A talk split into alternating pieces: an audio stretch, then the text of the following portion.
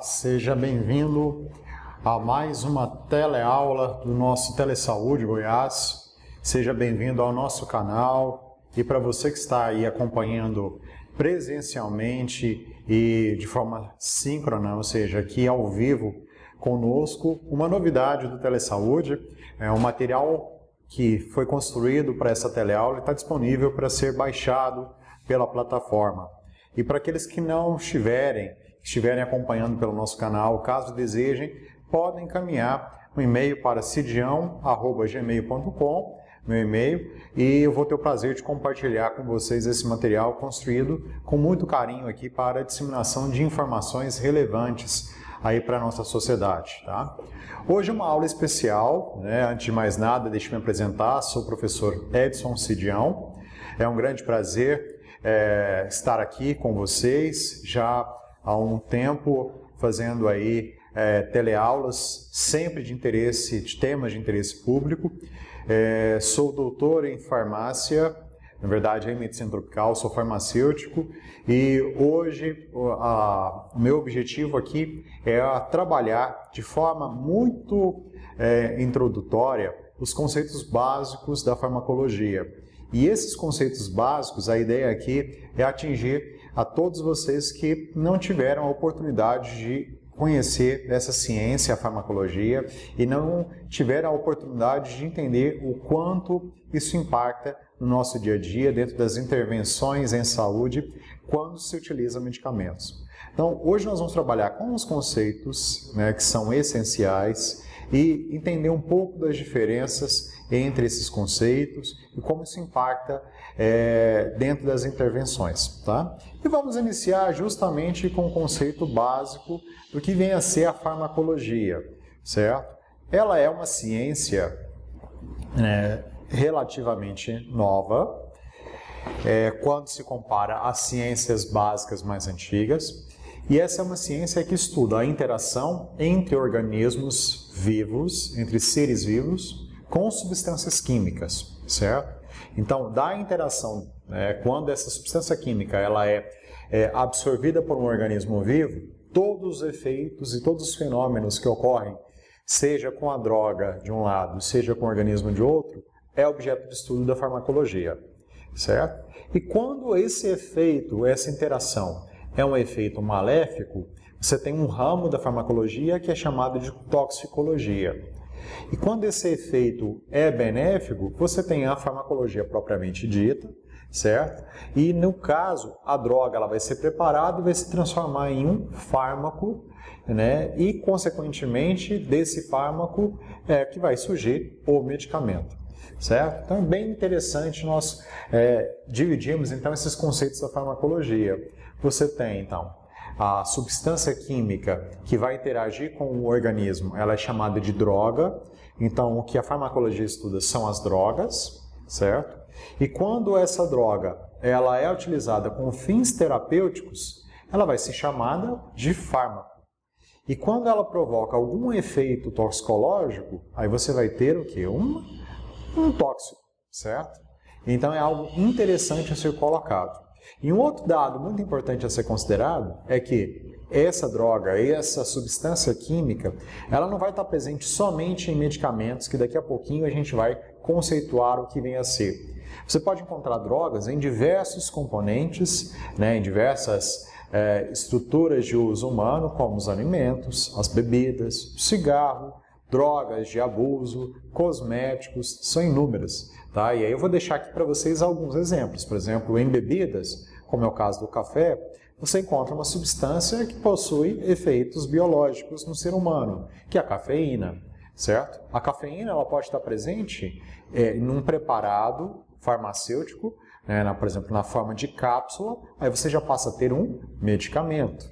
Você pode encontrar cafeínas em alimentos ou em outras drogas associadas. Né? Então, é muito interessante que você pode encontrar drogas em vários componentes, não só em medicamentos, certo? Isso é um fato importante.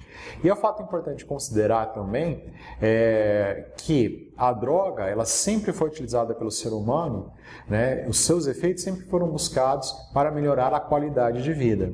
Entretanto, essa droga ela pode passar de um efeito benéfico para um efeito maléfico, ou seja, se tornar tóxica, simplesmente pela dosagem, pela quantidade estar acima do tolerado, ou pela tolerância em si do organismo estar diminuída. Você tolerar menos aquela quantidade de substância em si. Então é sempre importante considerar, e isso é uma regra geral, a diferença entre a droga benéfica e o tóxico, o efeito tóxico, está na quantidade. Isso é algo né, primordial, é uma regra da farmacologia. Okay? É, ela então, ela é uma disciplina, farmacologia, ela é uma ciência que não inclui a preparação e a dispensação de drogas. Aqui nós vamos estudar na farmacologia, e isso é importante considerar, o efeito que essas drogas têm, que essas substâncias químicas possuem, as alterações fisiológicas que elas vão provocar nos seres vivos, certo? Tais como, desde o nível molecular, como enzimas e receptores de membrana, até níveis celulares, teciduais e órgãos, certo? Tudo bem? E Claro que a farmacologia, ela, né, a, a sua compreensão se dá em nível molecular, interação droga com moléculas, com receptores, com enzimas. Tá? Então a farmacologia ela é estudada sempre a esse nível molecular. Cabe a outras ciências, tais como a cosmetologia, como a farmacognosia e outras ciências que estão relacionadas à preparação de medicamentos, a própria farmacotécnica, a trabalhar com essa ciência de preparação de medicamentos, das drogas para se tornar um medicamento. Assim como a dispensação cabe aí às ciências tais como a farmacovigilância, a pró o próprio processo de atenção farmacêutica ou cuidado farmacêutico, a isso cabe né, a, o estudo e os cuidados devem ser dispensados ao paciente no momento em que você entrega a ele, dispõe a ele o medicamento. Um detalhe importante aqui considerar também que a farmacologia ela trabalha também não só com o efeito individual da droga no organismo, mas também o um efeito na população, certo? E daí é que vem, e isso é muito importante, principalmente nesse momento em que nós estamos vivendo, né, numa grande ansiedade de é, de uma inovação tecnológica né, com relação à vacina para a Covid é com relação aos estudos clínicos. Né? Os estudos clínicos nada mais são do que a aplicação de medicamentos ou de vacinas em seres humanos na procura de informações sobre a segurança e sobre a eficácia desses medicamentos. Então, a farmacologia ela também trabalha a nível populacional para verificar qual é o comportamento desse medicamento, dessa droga, a um nível não só individual, mas coletivo. E aqui eu trouxe para vocês, daí a importância, como eu disse, se ter esse material como referência, é, mas aqui é só uma introdução, quem quiser, e aí é um aconselho, né? Quem quiser e quem puder aprofundar nesse conhecimento, e é um conhecimento que vale muito a pena, até mesmo que você não atue na área de saúde, mas você vai utilizar medicamentos, é importante ter esses conhecimentos, pegar bons livros de farmacologia, e nós temos inúmeras obras referenciais em língua portuguesa, totalmente acessível a todos, para que vocês possam entender esses conceitos básicos, a aplicação, o impacto né, e como é que o medicamento, né, a eficácia do medicamento pode ser comprometida desde a interação com alimentos, mas também da interação com outros medicamentos, a posologia, a frequência, a dosagem que eu utilizo, como isso tudo vai impactar no resultado que eu espero dessa droga. Mas para isso é importante que você conheça a diferença do que é fármaco, do que é medicamento, do que é remédio, do que é tóxico ou veneno e o que é, vem a ser a, posologia também de um medicamento. Então vamos dizer, vamos lá do básico para o mais complexo, né? Como eu disse para vocês, a farmacologia estuda a interação de substâncias químicas que interagem com organismos vivos e essas substâncias são chamadas de droga. Quando essas drogas elas são utilizadas para um efeito benéfico no organismo, elas passam a ser denominadas fármacos. Quando elas provocam é, uma alteração prejudicial ao organismo, inclusive podendo levar o indivíduo à morte ou colocar a sua vida em risco, passa a ser chamada de tóxico ou veneno. Qualquer droga, dependendo da dosagem, será o fármaco e, claro, dependendo também do organismo que está sendo, é, que está recebendo essa interação, pode ser um fármaco, pode ser tóxico. Então, um exemplo bem claro. O etanol, o álcool, que está presente em bebidas alcoólicas, por exemplo, ele é uma droga, certo? Ele pode ser utilizado, dependendo da dosagem e da condição, como um fármaco, dependendo do efeito tóxico do veneno. Então, quando você tem um indivíduo que abusa do uso de bebidas alcoólicas, a dosagem é tão elevada que o organismo não consegue tolerar e não consegue eliminar com eficiência aquela substância. Então, ela passa a gerar naquele organismo efeito de toxicidade, que é refletido, por exemplo, como a desidratação extrema desse indivíduo né? E, claro, na prática, ele observa isso através dos sintomas da famosa ressaca. Então, isso é nada mais do que o reflexo do efeito tóxico dessa substância. Quando você prepara é, a droga para que ela possa ser absorvida pelo organismo de uma forma padrão é, e se tornar ali um fármaco, você tem a preparação de um medicamento. Que é feito, né, os seus componentes? Você tem ali a droga, que é o fármaco, você tem os co coadjuvantes farmacotécnicos e farmacológicos, que são outras substâncias que vão auxiliar aquele fármaco a chegar ao seu sítio de ação e gerar o seu efeito farmacológico esperado, vão dar estabilidade àquela substância, ao fármaco, vão protegê-lo dos intempéries do meio, certo? Como é o caso é, das caixas, das embalagens, e é claro, que vão passar informações adequadas para que o paciente possa tomar dentro da posologia correta, como é o caso da bula, onde ali você vai ter informações sobre é, a atuação, sobre todo o processo adequado de utilização daquele medicamento. Então, o, o medicamento ele é muito confundido com remédio. Né? Então é importante considerar isso, que remédio não é medicamento. Nem todo remédio é um medicamento, mas todo medicamento é um remédio. Remédio ele é definido como sendo qualquer substância ou medida ou ação que você faz para curar ou para melhorar a uma determinada situação de enfermidade. Então, a partir do momento em que eu estou utilizando um medicamento especificamente para é, uma determinada enfermidade, esse medicamento se transforma em um remédio, certo?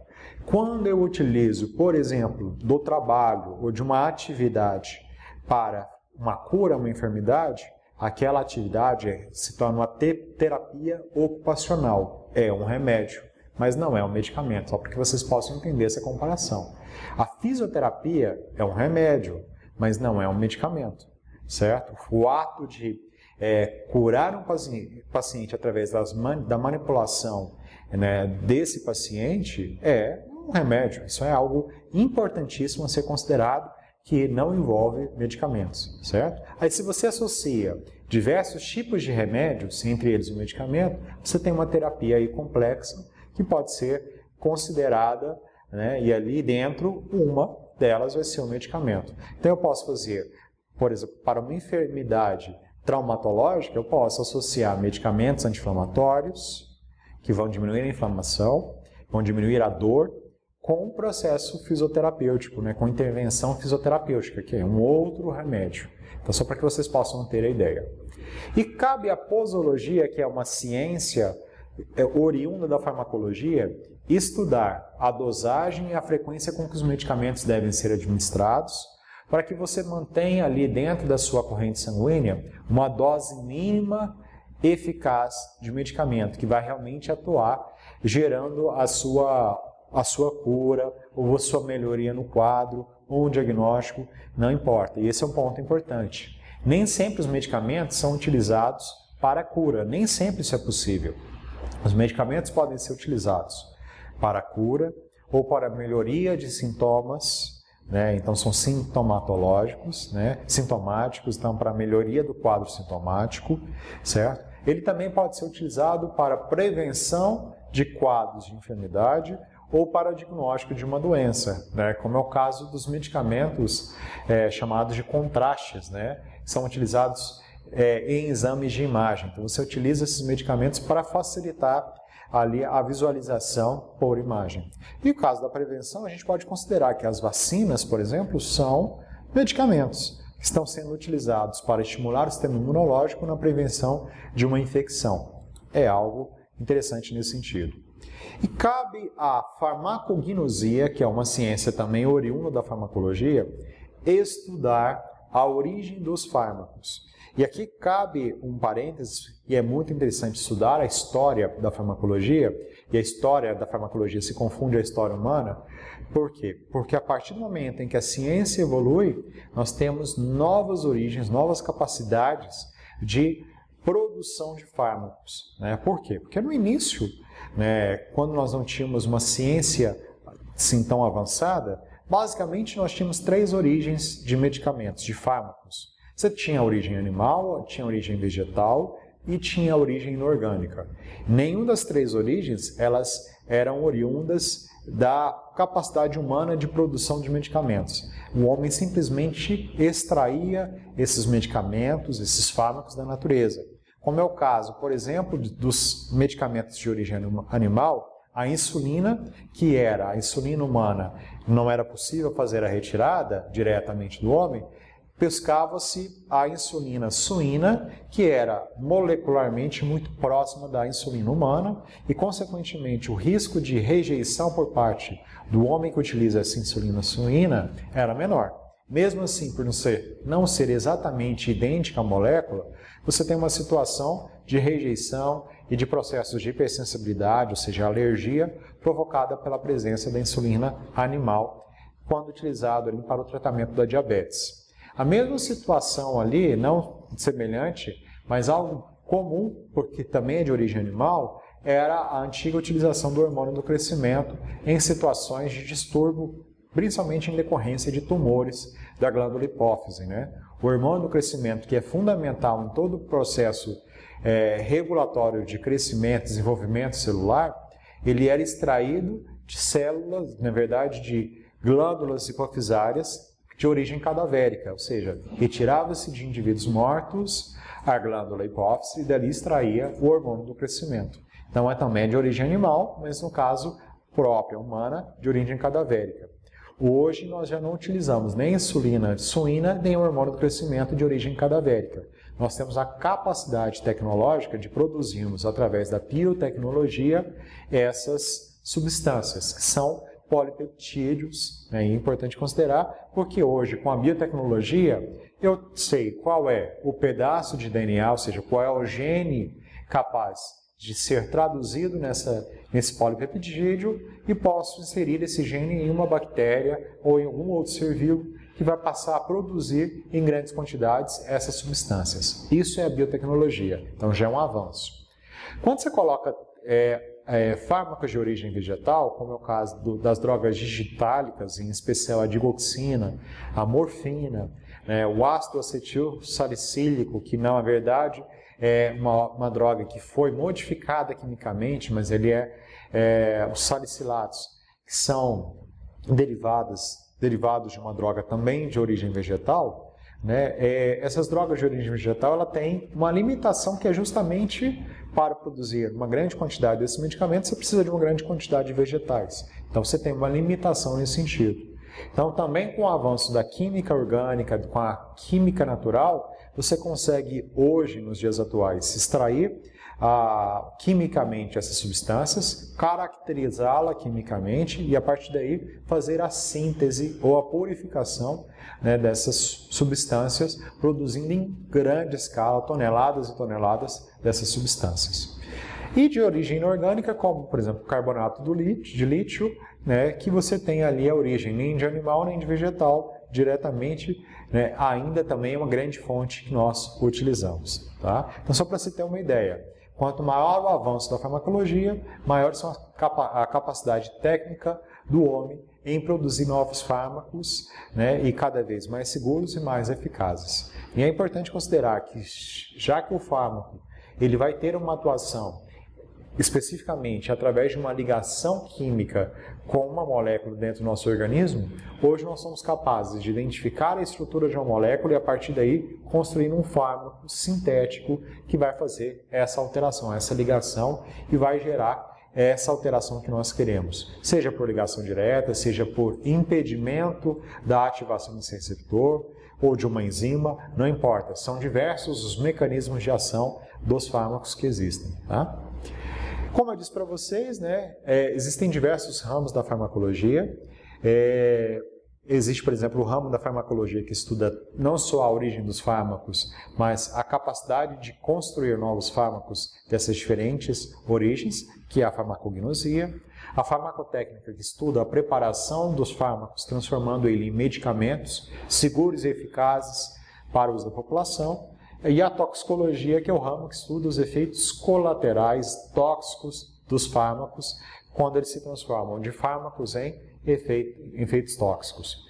E cabe aí a farmacocinética e a farmacodinâmica, as duas ciências, no que a gente chama de farmacologia propriamente dita, né?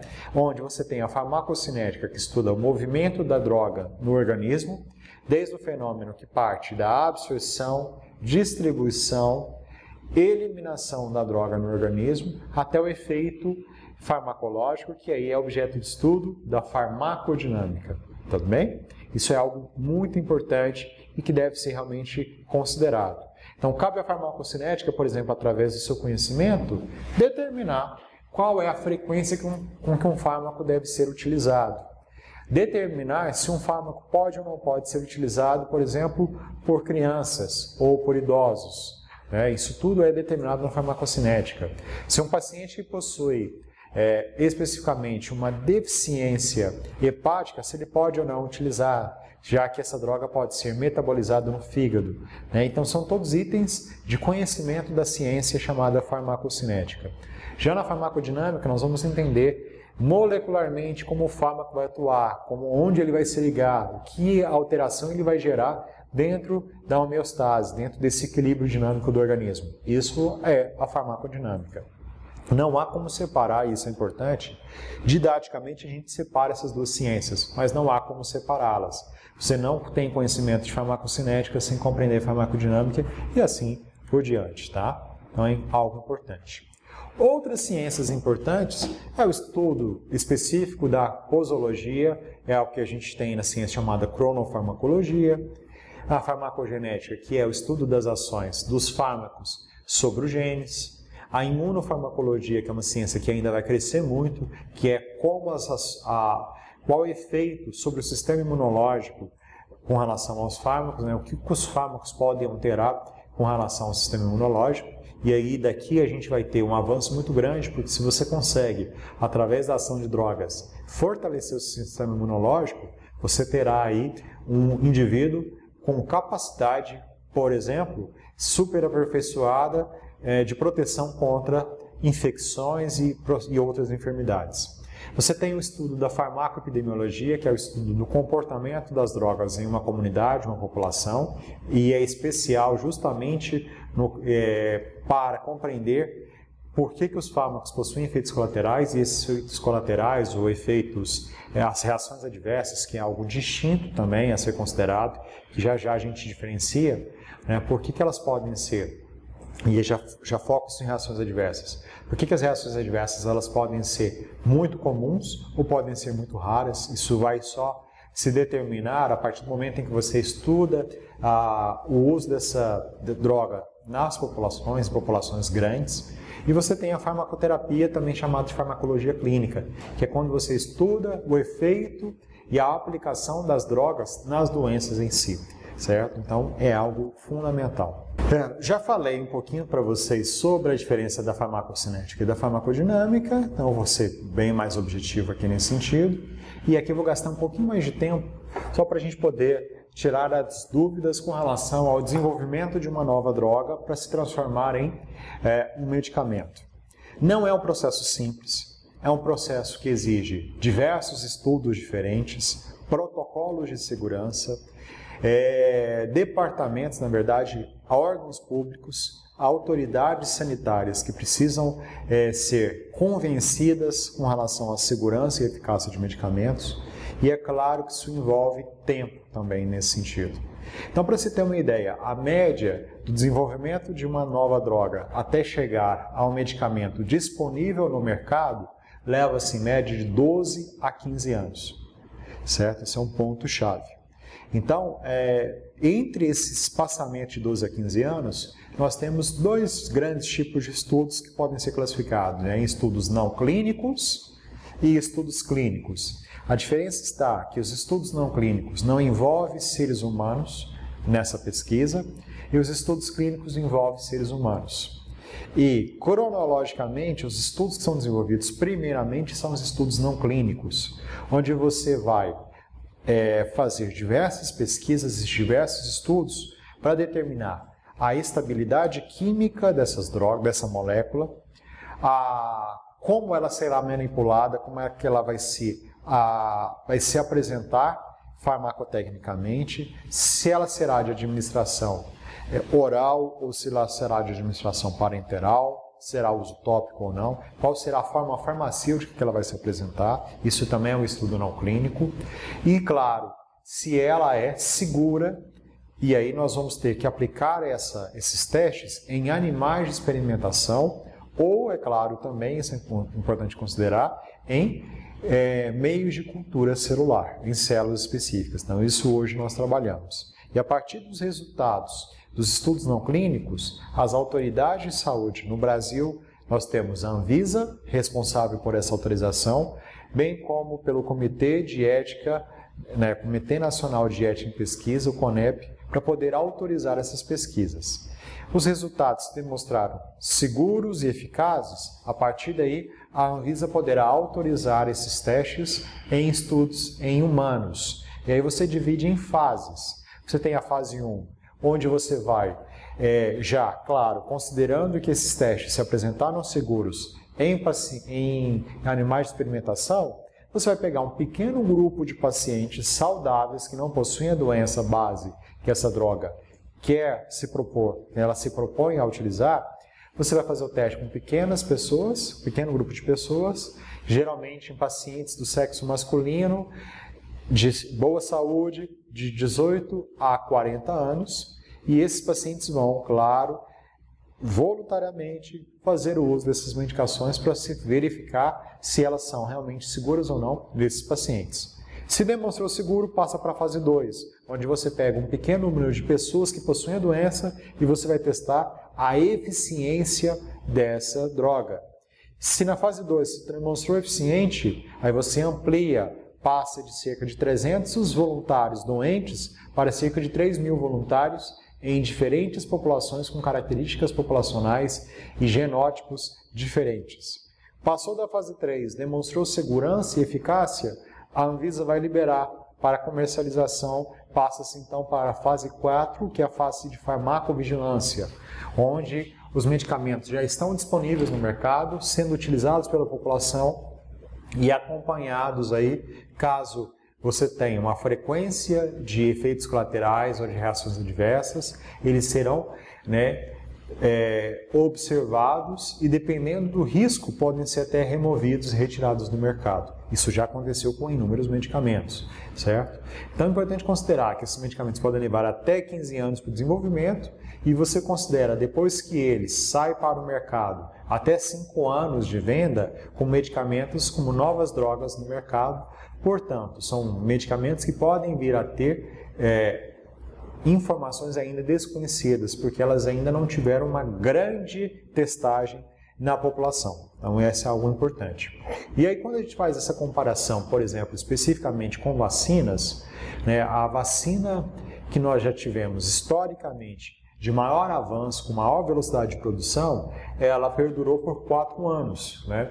Nós estamos aí próximos, nós já temos observado nos noticiários e nos registros é, de, claro, de grandes revistas científicas, diversas, mais de uma centena de é, vacinas específicas para o Covid-19, que foram, claro, recorde no desenvolvimento, que estão em fases já de estudos clínicos, sendo testadas em pacientes. Uma boa parte dela na fase 3, né? a última parte específica antes de se liberar a venda no mercado. O que precisamos ter é paciência para que a gente possa ter aí uma, realmente uma vacina eficaz e segura, porque senão não vai valer realmente a pena. Você vai colocar a população em um risco desnecessário nesse sentido. E quando se fala de administração de drogas, é sempre importante considerar que os três é, características de uma droga para ser realmente é, considerada de sucesso, ela tem que ter eficiência, então ela tem que ter curar ou melhorar a qualidade de vida daquilo que ela se propõe, ela tem que ter segurança e a administração ela tem que ser uma administração responsável. Para ser responsável, você precisa ter o quê? Não só conhecimentos de farmacologia, conhecimentos específicos da droga, mas também o conhecimento do paciente que será submetido ao uso daquele medicamento. Então, daqui vem o que? A ideia de que a automedicação ela poderá ser extremamente prejudicial. Por quê? Porque ali você não terá uma responsabilidade dentro desse processo. Então, vou dar um exemplo muito tranquilo e muito prático nesse sentido. Por que utilizar, por exemplo, um antibacteriano para o tratamento de infecções virais, vírus? Você não tem responsabilidade dentro desse processo. A automedicação, ao utilizar eh, um medicamento antibacteriano sem a, a, a responsabilidade de um diagnóstico correto, de uma definição da dosagem adequada, não vai trazer nenhum benefício para o paciente. Então, é nesse sentido que a administração de medicamentos ela deve ser responsável no momento em que você tem uma prescrição baseada em evidências científicas e o acompanhamento farmacêutico em todo o processo de administração e pós-administração. Tá? Então, quando eu falo de administração e acompanhamento farmacêutico, envolve, claro, também os profissionais da enfermagem dentro desse processo, que são os profissionais que vão é, dependendo da forma farmacêutica ali é, escolhida pela prescrição, vão realizar a administração parenteral, por exemplo. Tá?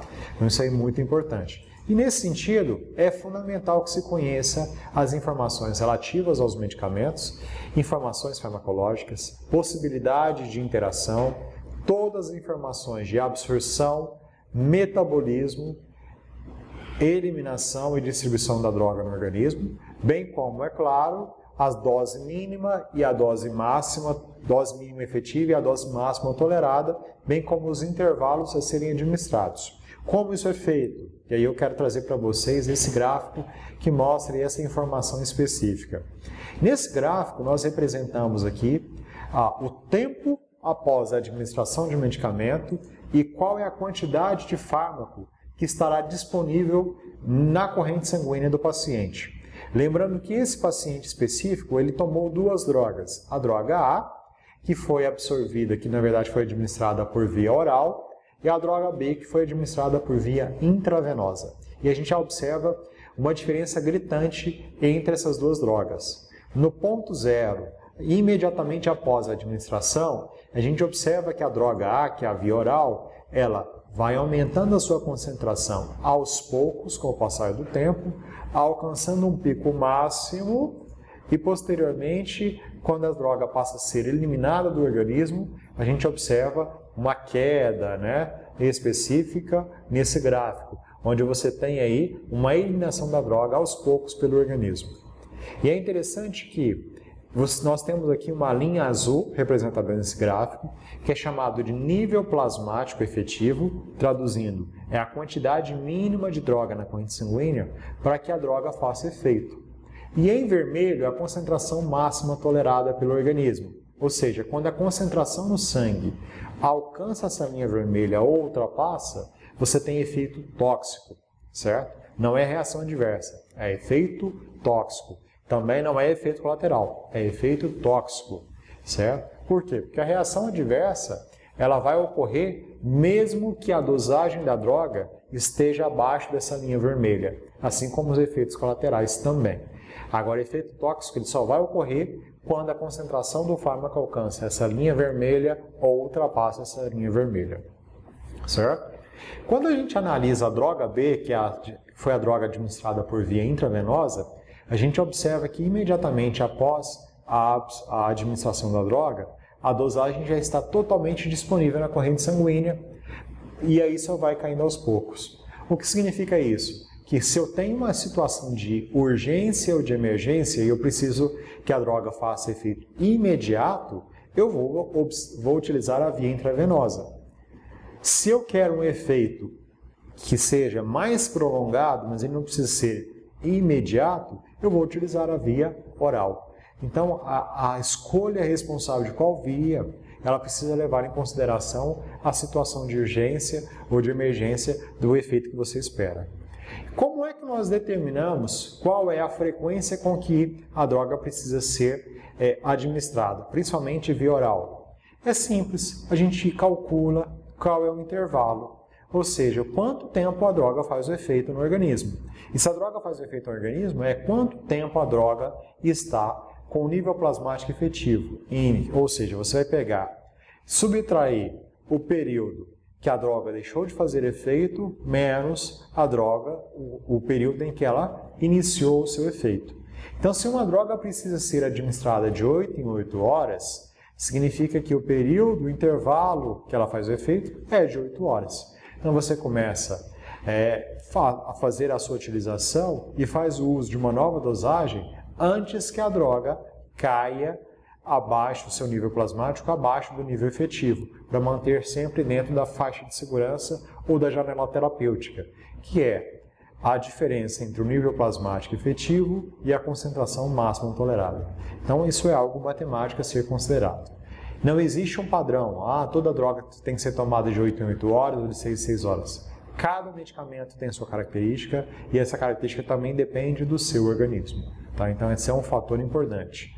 O que se tem é uma padronização para poder facilitar esse processo, ok? Mas o profissional da farmacocinética, um farmacêutico clínico, um especializado em farmacocinética clínica, terá a capacidade de mensurar as condições clínicas do paciente para poder determinar essa frequência e essa posologia.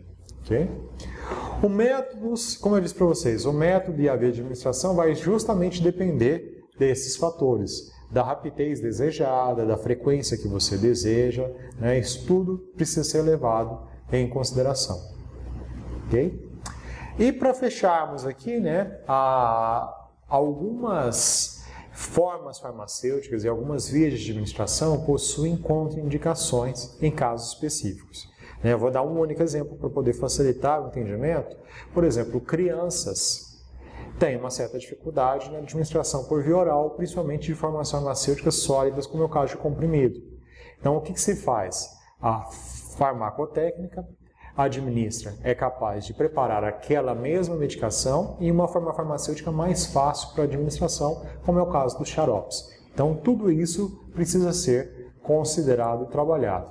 Okay? A administração oral, e só para a gente fechar aqui as diferentes vias de administração, a administração oral é aquela que leva em consideração o seu trato digestório.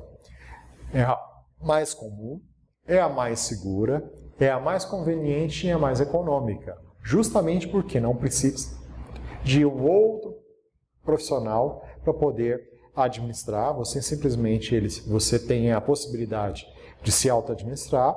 Entretanto, aí a contraindicação Alguns pacientes não possuem capacidade de deglutição, como é o caso das crianças, ou dependendo das enfermidades, você não tem, essa, você tem essa limitação da deglutição, certo? E claro que o trato digestório pode sofrer com a presença daquele medicamento, são as consequências da administração oral.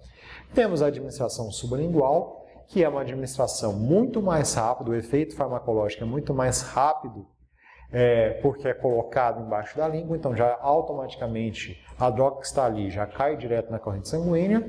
Entretanto, como desvantagem, é que essa droga, muitas vezes antes de chegar ao sítio de ação, ao órgão esperado, pode ser metabolizado no fígado e você tem boa parte da sua medicação destruída e já metabolizada a partir daí. Temos a administração retal, certo? Que tem as mesmas vantagens da sublingual, mas, entretanto, você também tem um efeito, né, você pode fugir do efeito de primeira passagem no fígado, então é uma opção, principalmente trata-se de pacientes que tenham essa contraindicação para a via oral. E claro que essa é, administração ela precisa de muita orientação e é especial para o farmacêutico que está dispensando, ele precisa orientar para que não haja erros na hora de administração e, consequentemente, falhas de absorção e, por último, a administração parenteral, que é toda a administração paralela ao trato digestório. Então, você tem como administração parenteral a intravenosa, a intramuscular, a intraóssea, subcutânea, intratecal, intraperitoneal, todas elas são parenterais, que exigem toda uma segurança, exigem um profissional capacitado para essa administração, exigem uma estrutura para se administrar, é, no caso de uma urgência emergência, para poder dar, praticar os primeiros socorros nesse paciente. Então, é uma administração que realmente ela é mais cara, tem, exige custos maiores, mas que é fundamental quando você tem uma, uma situação de urgência e emergência. Claro?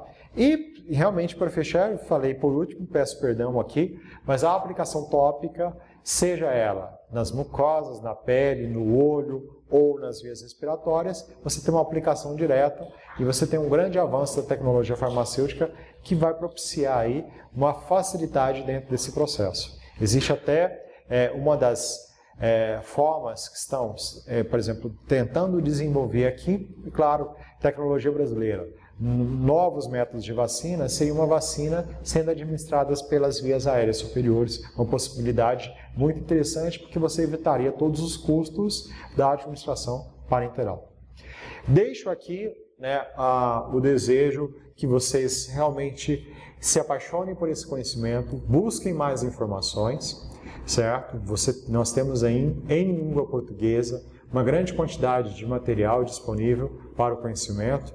Todos os profissionais, todo mundo que atua realmente na área da saúde precisa e precisa conhecer muito farmacologia para poder entender a sua intervenção e como a farmacologia pode interagir no seu processo. Deixo novamente o meu e-mail para contato, cidião.gmail.com, certo? E peço aqui que vocês, quem estiver acompanhando, ah, que seja ao vivo, seja pelo canal do YouTube, que nos sigam, que compartilhem as aulas que estão presentes, feitas aí com muito carinho pelos profissionais de extremo renome aqui do Telesaúde. E realmente a ideia é que a gente possa compartilhar e alcançar o maior número possível de pessoas através é, da nossa ciência. É só assim que a gente percebe que nós vamos realmente melhorar a qualidade de vida dos nossos é, irmãos brasileiros. Um grande abraço a vocês.